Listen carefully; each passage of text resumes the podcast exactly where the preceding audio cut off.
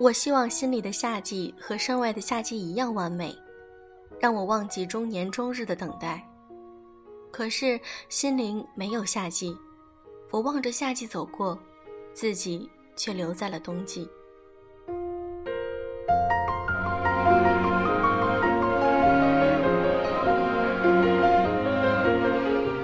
用声音触碰心灵，各位好，欢迎大家来到优质女子必修课，我是小飞鱼。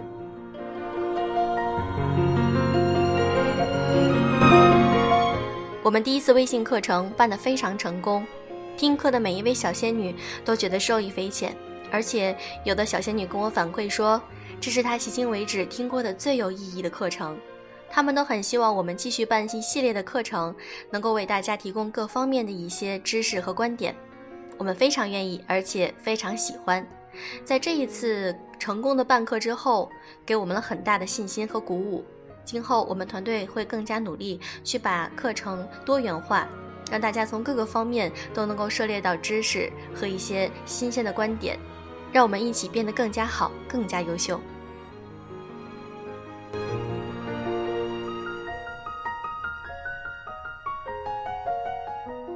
有的时候感情我们说不清楚，但是在结婚前，请你擦亮双眼。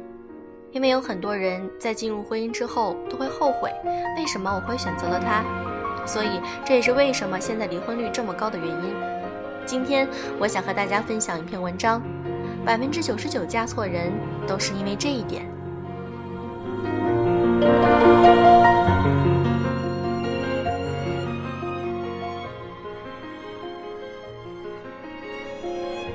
到了我这个年纪，最尴尬的一件事就是。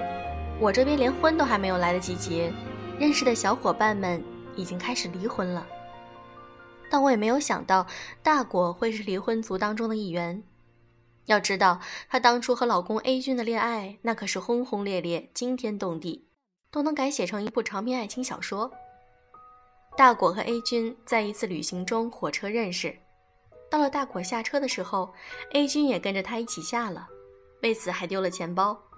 只能赖着缠上了大果，两人在大果的城市瞎逛了一晚上，去坐了摩天轮，玩了电玩城，还躺在公园里数了都市里零星的几颗星星。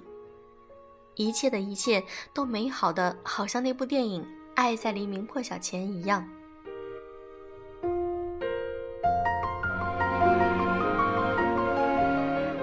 他们坠入爱河，不可自拔。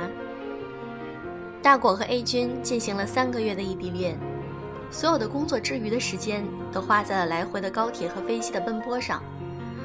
大果这个资深文艺女青年自己找到了灵魂知己，他们一起谈论诗歌、月亮和心情。三个月之后，大果辞了工作，奔赴 A 君所在的城市领证，举办了一场虽然小却温馨的婚礼。朋友和家人都劝大果再考虑一下。毕竟认识的时日过短，两人进入婚姻的时机还未成熟，他却毅然决然不管不顾，决定了 A 君就是自己命中注定相守一生的良人。而过了短短半年，这段曾经浪漫唯美到叫人羡慕的婚姻就走到了尽头。A 君除了工作和个人爱好，家里的家务一概不管，甚至于因为他的文艺，经常买些昂贵而又无用的东西回家。每个月的薪水都所剩无几，连生活都难以维持。曾经大果爱上的他，博学多才和好品味，牵扯上夹杂着柴米油盐的鸡毛蒜皮的生活里，就变成了不谙世事、不合时宜和不堪入目。离婚证到手的时候，大果哭了。他哭的不是这段婚姻破裂，而是责怪自己当初的决定太仓促。没有给两个人的相处更多时间，恋爱还没有好好谈就着急结婚，带来的结果就是，恋爱里还没来不及处理的矛盾直接全面爆发，打得两人措手不及，根本招架不住，只能以结束婚姻为代价解脱。大果问我，如果当初肯好好再多谈一段恋爱，是不是就会有不一样的结局？即使还是会分手，也比离婚更体面。不仅伤害了两个人，还伤害了两个家庭。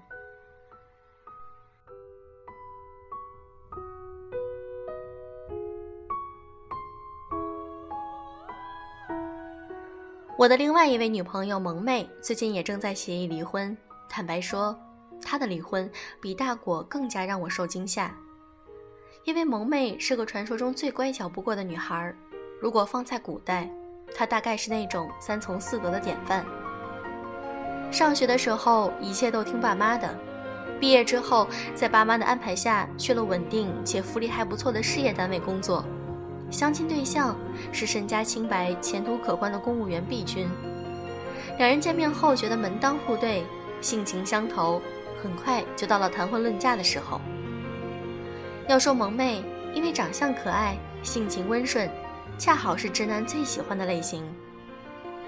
大学时候，不断有条件不错的优秀青年来追求，次次都被萌妹无情拒绝。C 君是体育系的，高大俊朗。萌妹说：“不行，我爸妈说体育系的胸大无脑，不适合结婚。”D 君是学生会的，年轻有为，能力一流。萌妹说：“不行，他太优秀了，我毕业后要回老家的，他又不可能跟我回三线城市。”E 君是个暖男，善解人意，讨萌妹开心。萌妹也曾经动摇过，但最后还是果断拒绝。他们家是农村的。还有姐姐妹妹，我爸妈说不能嫁给凤凰男。总之，大学四年，萌妹的所有追求对象都被她挑出毛病，而所有的毛病都指向一点：不适合结婚。我笑着打趣萌妹：“你还真把毛主席的话当圣旨啊？不以结婚为目的的谈恋爱就是耍流氓，所以坚决不从。”萌妹很认真地说：“我只想谈一段恋爱。”一谈就是一辈子，不能把时间花在无关紧要的人身上。然后呢？当初被我们认为是金童玉女、天作之合的一对儿，在结婚一年之后还是离了婚。离婚后的萌妹有天半夜给我发了句：“结婚需谨慎，离婚要趁早。”我笑着说：“怎么？你是打算拿自己的血泪史给我贡献个爆文标题是吗？”萌妹倒是笑了。我现在真的很后悔，大学时候没有好好谈几场恋爱，肤浅的认为，但凡是恋爱就一定得奔着结婚去。等到结婚之后，才发现，自己从书本和影视剧里得来的所有的恋爱经验，根本不足以应付一段婚姻。我们恋爱的时候，他把我当做小公主，没有想到婚后，他立马觉得我作为家里的女主人，应该负责操劳家务。安排所有大小事务，你说我哪会这些？我同他争辩，他还觉得这是他们家的传统，而他之所以娶我，是觉得我这样一次恋爱没谈过的，就应该是他想要的传统女孩。我也曾经想过婚姻嘛，谁不是忍忍就过去了？可转念一想，我也是爸妈宠大的小公主啊，凭什么要在另一个男人那里受委屈？小时候。我们以为王子和公主幸福的生活在一起就是每晚结婚，却从未想过，哪怕是王子和公主，结婚后也会因为拖鞋朝哪个方向这种破事儿吵得唾沫齐飞。之前看过一个故事，李敖在追求自己的女神胡因梦的时候，每天都泡好咖啡，拿着水果端到胡因梦窗前，将她吻醒。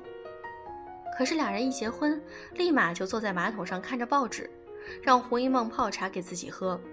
几乎是一夜之间，胡因梦从家喻户晓的大明星变成了一个灰头土脸的家庭主妇。他们认识几个月就迅速结婚，可这场被世人称为才子佳人的组合婚姻，只持续了一百一十五天。离婚后的李敖，在谈及为什么和胡因梦离婚的时候，调侃说：“我是个完美主义者。”有一天，我无意推开没有反锁的卫生间的门，见蹲在马桶上的他因为便秘满脸憋得通红，实在太不堪了。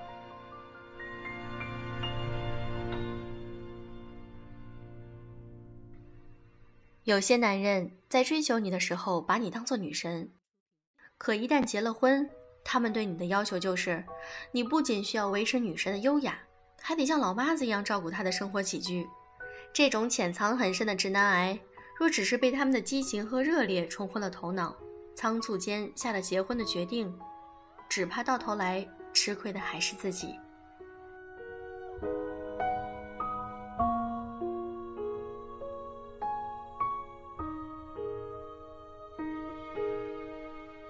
有些女孩子对爱情和婚姻还有浪漫幻想，以为结了婚自己还是那个被娇惯的小公主，却对将来要到来的柴米油盐、鸡毛蒜皮的生活琐事毫无准备，口口声声哭着说：“为什么他变了？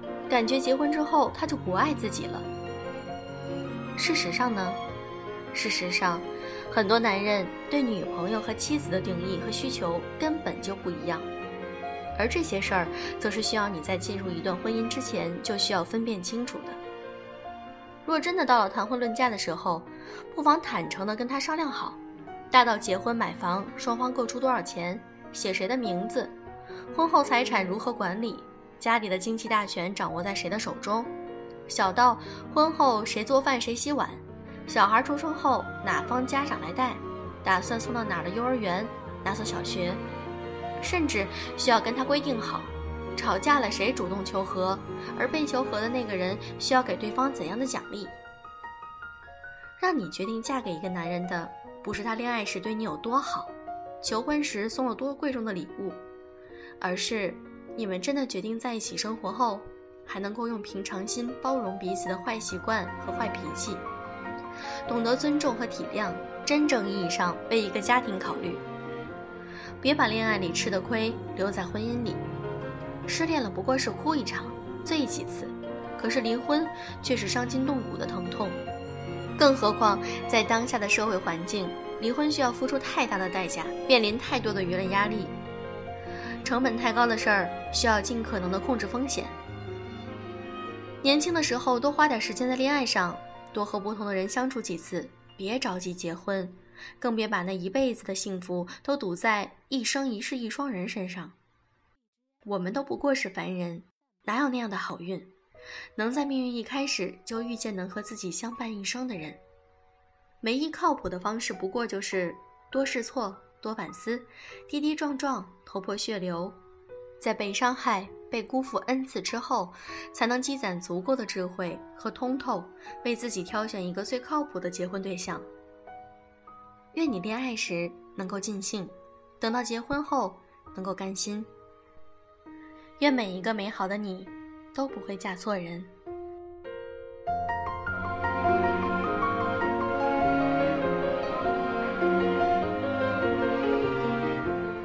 这篇文章，小飞鱼觉得非常有道理。其实，小飞鱼一直想跟那些还没有谈恋爱或者正在谈恋爱的一些少女们、小仙女们说。其实我个人觉得，在结婚之前一定要多谈几次恋爱，不管是什么样的类型，或者说你喜欢什么样子的，你都可以去试一试。很多事情都是这样的，试错之后才知道自己想要什么。有的时候你可能内心还没有一个固定的形象，自己的未来老公到底是要选一个什么样子的。所以呢，嗯，有的时候别人对你好，你可能就会接受。但是多谈几次恋爱之后，你就会发现。你到底适合什么样的类型，什么样的性格的人适合你，能跟他在一起相处愉快？这个未来老公的雏形已经基本上形成了。那么这样子的话，你再按照自己的这个方向去寻找爱人，或者说碰到这个人，你就能够知道他是不是我想要的那个人，是不是我想跟他一起生活的那个人。其实我们大部分人都知道，能找到真爱的这个概率呢，并不是那么高。但是，如果我们多去谈恋爱，然后多从中发现每个人的特点，或者说跟你是不是适合，那么你就会在今后能够有更多的机会能找到那个属于你真正爱的人。其实，我觉得我们应该有一个观点，就是不一定说我们结婚了之后就一定要和这个人过一生。如果我们能够相处的非常好，嗯，在一起生活的时候磨合的很好，我们在一起很快乐、很开心，并且很相爱，那我们就好好去经营这段婚姻，让它继续的走下去。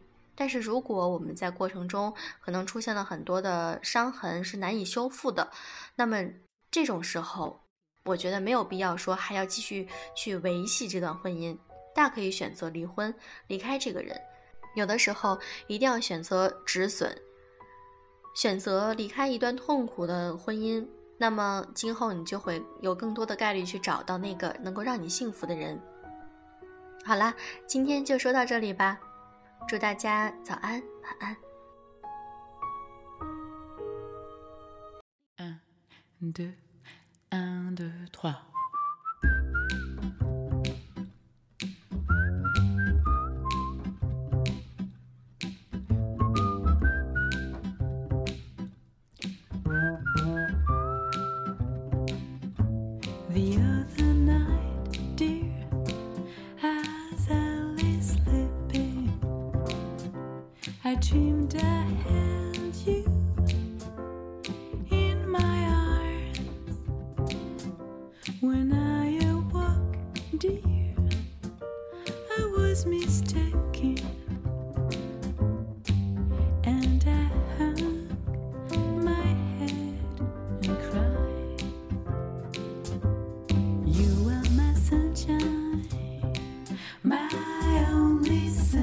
sunshine. You make me